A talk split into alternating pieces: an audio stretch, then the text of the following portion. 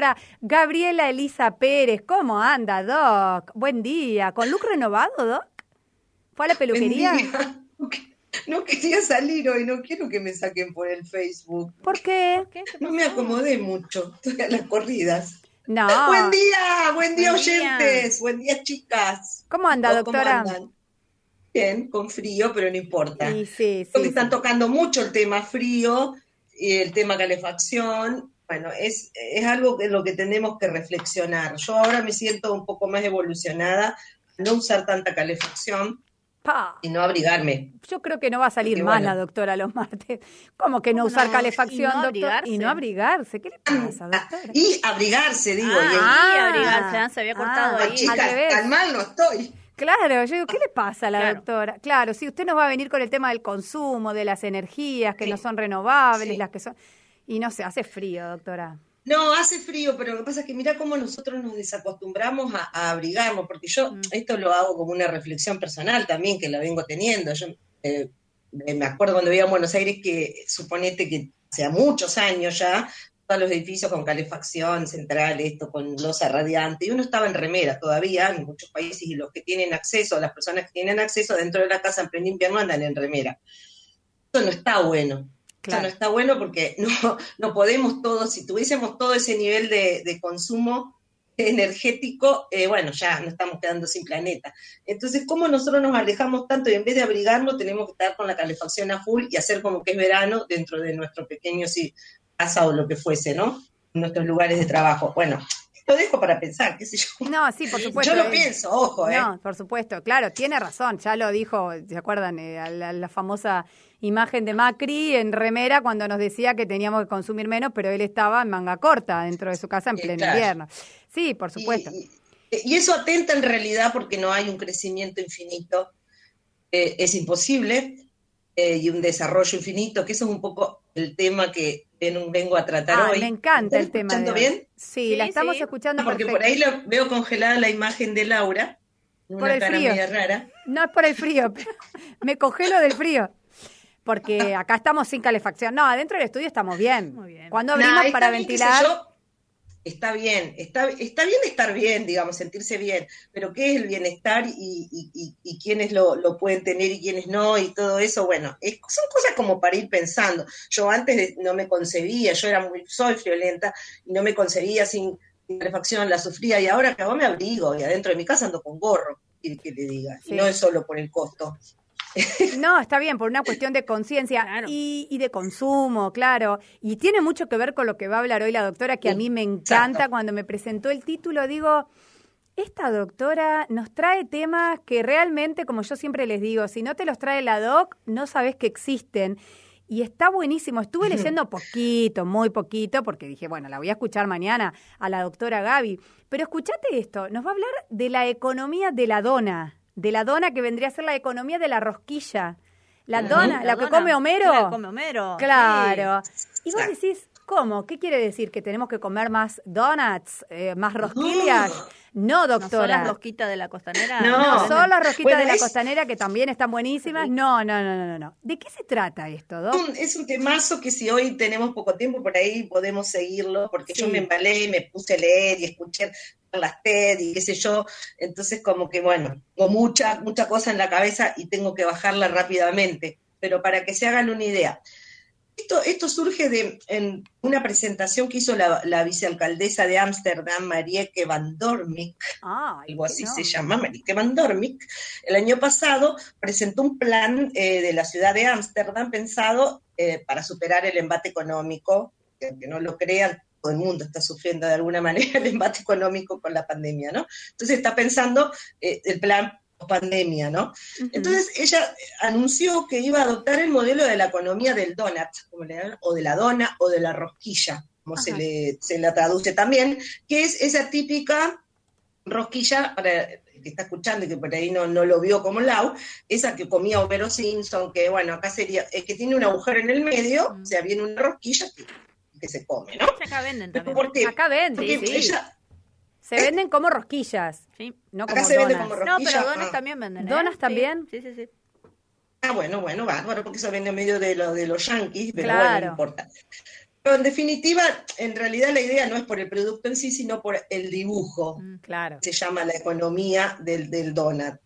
Eh, y ya bueno, entonces, ¿qué pasa? Salta esto más a la luz. En realidad ella ya, ya escribió un libro en los 2000. eh, Esto es de, perdón, de una economista eh, inglesa, bueno, británica, eh, que se llama Kate Raworth, Raworth, Raworth, así se, escribe y se dice, que, eh, de Oxford, que ella creó esta teoría, digamos, de la economía del donut, que em, sacó un libro en 2017, creo que se editó en, en español en el 2018 por Paidós, le digo que le interese, que se llama Economía Rosquilla, siete maneras de pensar la economía del siglo XXI, ¿no?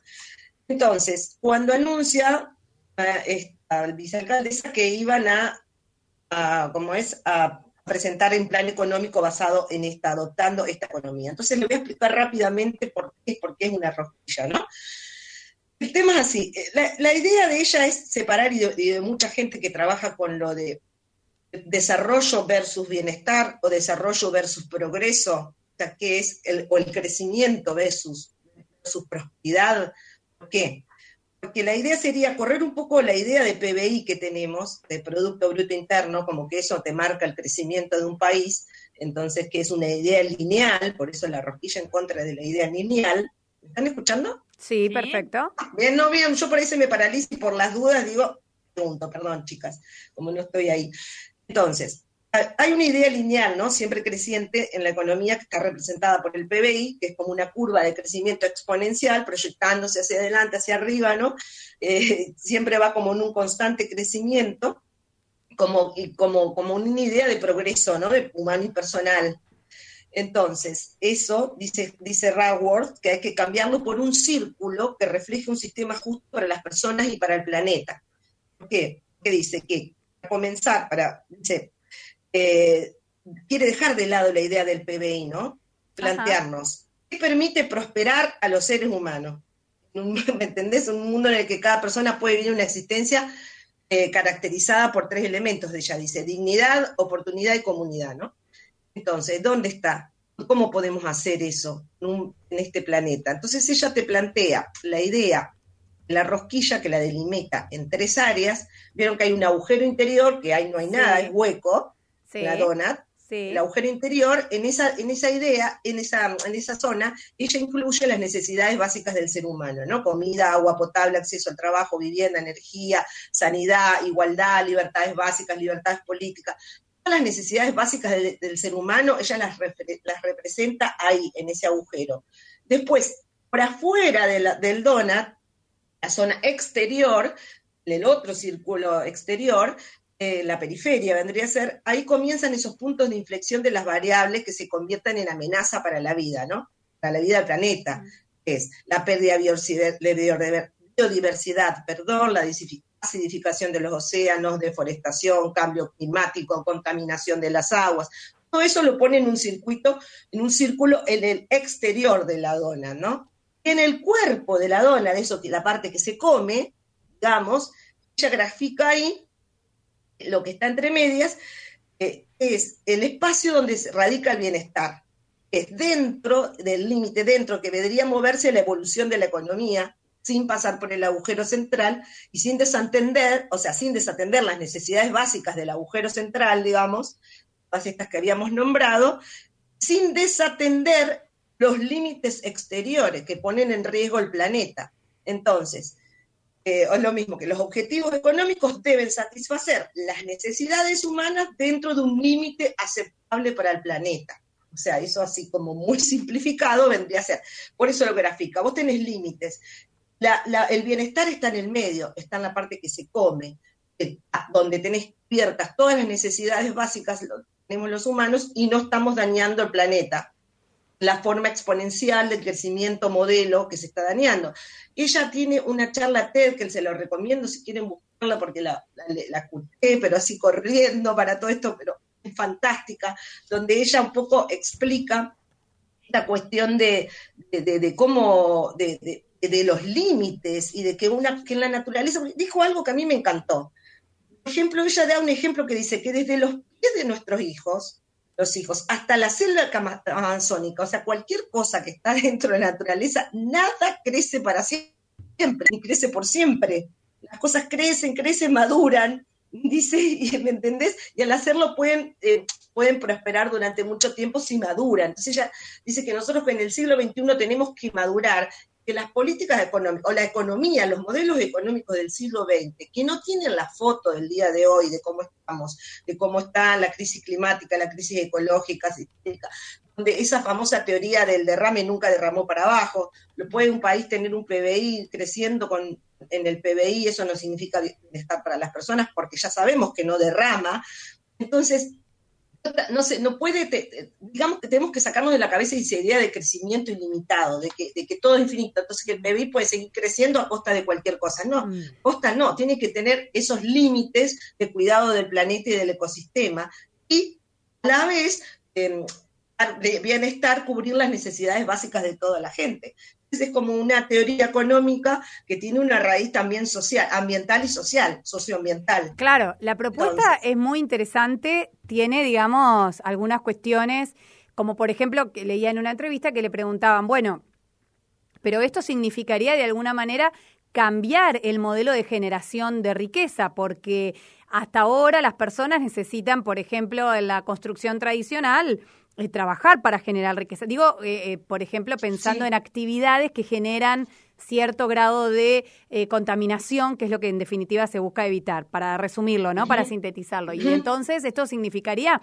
dejar de producir y dejar de producir, al menos con los cánones tradicionales, implicaría mm, pérdidas de trabajo.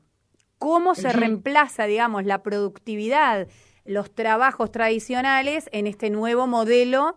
De construcción, ponele, sustentable, que es un ejemplo, porque vos hablabas al comienzo de que Ámsterdam es una de las ciudades que dijo que para la pospandemia empieza a aplicar esta economía de la dona. Y un ejemplo es que empieza con construcciones no tradicionales, sustentables. Sí, empieza con, exactamente, porque ellos tienen, tienen, aunque nosotros no podamos creer, un déficit habitacional en Ámsterdam. Entonces, uno el, tema es que esto es una teoría que no te va a dar una, una receta para en general. Son economías o eh, programas de diseño, de un diseño eh, distributivo, como se le dice, pero de diseño, de que diseñar la economía. Entonces, primero estudiar cuáles son las, pues, si se aplica, por ejemplo, en una ciudad, cuáles son las temáticas o los problemas o donde hay un desequilibrio en, la ciudad en relación a esto, al bienestar y al, exceso de, de, utilización de recursos, etcétera. Entonces se analizan detalles, se, se descubrió, o bueno, se descubrió, no sé, del análisis se ve que tienen ese decir, cómo lo cubren sin estar haciendo mal al planeta, por ejemplo. Entonces, bueno,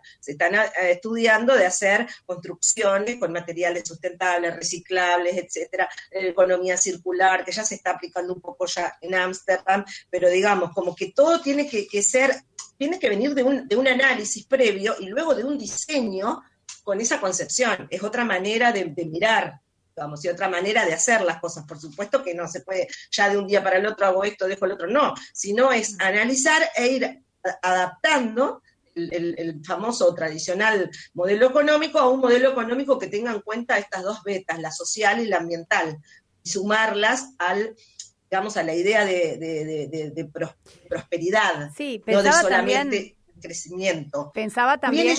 Doc, que, que son las ciudades que anunciaron, ¿no? Así como Ámsterdam, y creo que había otras, eh, otra ciudad en Bélgica, son ciudades ricas, ¿no? Son ah, ciudades que tienen la posibilidad por ahí de replantearse los modelos productivos actuales. Sí, pero eso trae, pero sí, yo, yo obviamente que lo entiendo y lo, yo lo planteo acá como una cuestión de, mira dónde puede ir una idea económica mundial y si se pudiera empezar a aplicar más. Eh, no digo, eh, por supuesto que en la situación en que está el resto del tercer mundo y del sur global, por decirlo eh, de alguna manera, ¿no? Pero lo que sí me interesa es que se empiezan a plantear algunas cuestiones, por ejemplo, con lo del puerto de Ámsterdam, esto se empiezan a hablar inclusive, eh, se empiezan a generar espacios de debate, por ejemplo, sobre el origen, la producción de los productos que pasan al puerto de Ámsterdam. Por ejemplo, ellos dicen que tiene mucho cacao de África. Entonces, en, realidad, en el cuadro de análisis eh, importan cacao. Ah, cacao de África. cacao de África, ¿no? Entonces, eh, eh, la propia Rasworth dice, ¿quién había imaginado que en el cuadro de análisis de la ciudad de Ámsterdam habría preguntas sobre los derechos humanos y laborales de África Occidental? Entonces, eso muestra el valor del sistema, donde hay que replantearse todo, o sea, qué productos llegan al puerto de Ámsterdam, dónde, cómo fueron hechos, quiénes, eh, ¿me entendés? O sea, como que lo que quiero decir es que el valor del modelo en sí es repensar, primero saber que hay límites finitos, no todo puede crecer eternamente, o sea, si nada crece eternamente en el universo, ¿cómo va a, crecer el, PBI o la, o la, economía o una idea de crecimiento infinito. No, imposible. No se puede porque si no se va a detractar, se va a terminar con todo vamos a terminarnos antes nosotros. También yo pensar la idea del PBI o que aumente el PBI no, no te, eh, definitivamente no te da la seguridad del bienestar de la gente tampoco. Y que tampoco lo que el modelo productivo que tengas eh, sea eh, sostenible en el tiempo. O sea que que hay que ir empezando a pensar que el, modelo de mm, marcador de desarrollo, que es el PBI, el mundo tiene que ir a, empezarse, a, empezar a cambiarse, porque no, integra otras cuestiones y vamos hacia, hacia la me dijera. La palabra horrible, pero, sí, pero es algo así. es un tema como interesante para, para está planteado muchas cosas. Me gusta que son dos mujeres, dos mujeres no está bien, por supuesto, eh, anglosajona, del norte global, lo que sea, no importa. Mujeres fuertes, importantes, están planteando, miremos la economía de distinto y que integremos la, la cuestión, mm, no, digamos, social y ambiental para cualquier diseño de economía. Está planteado el tema, la verdad que muy interesante y como siempre decimos, eh, los que quieran, las que quieran eh, averiguar un poco más, bueno, empiezan a buscar economía de la rosquilla, economía de la dona, y hay algunas entrevistas a, la creadora que son muy interesantes para ampliar. Doctora, tenemos que cerrar, nos corre muchísimo el tiempo, pero bueno, un placer, como siempre. Ahora vamos a leer algunos mensajes que ya llegaron, por supuesto, para usted aquí en la mañana de Radio Ciudadana, pero bueno, un gustazo, como siempre. Doctora Gaby, hasta el martes que viene. Nos vemos el martes que viene. Por supuesto que sí. Adiós. Suerte, suerte. Chao. Ahí estaba, ¿eh? a las 9 y 40.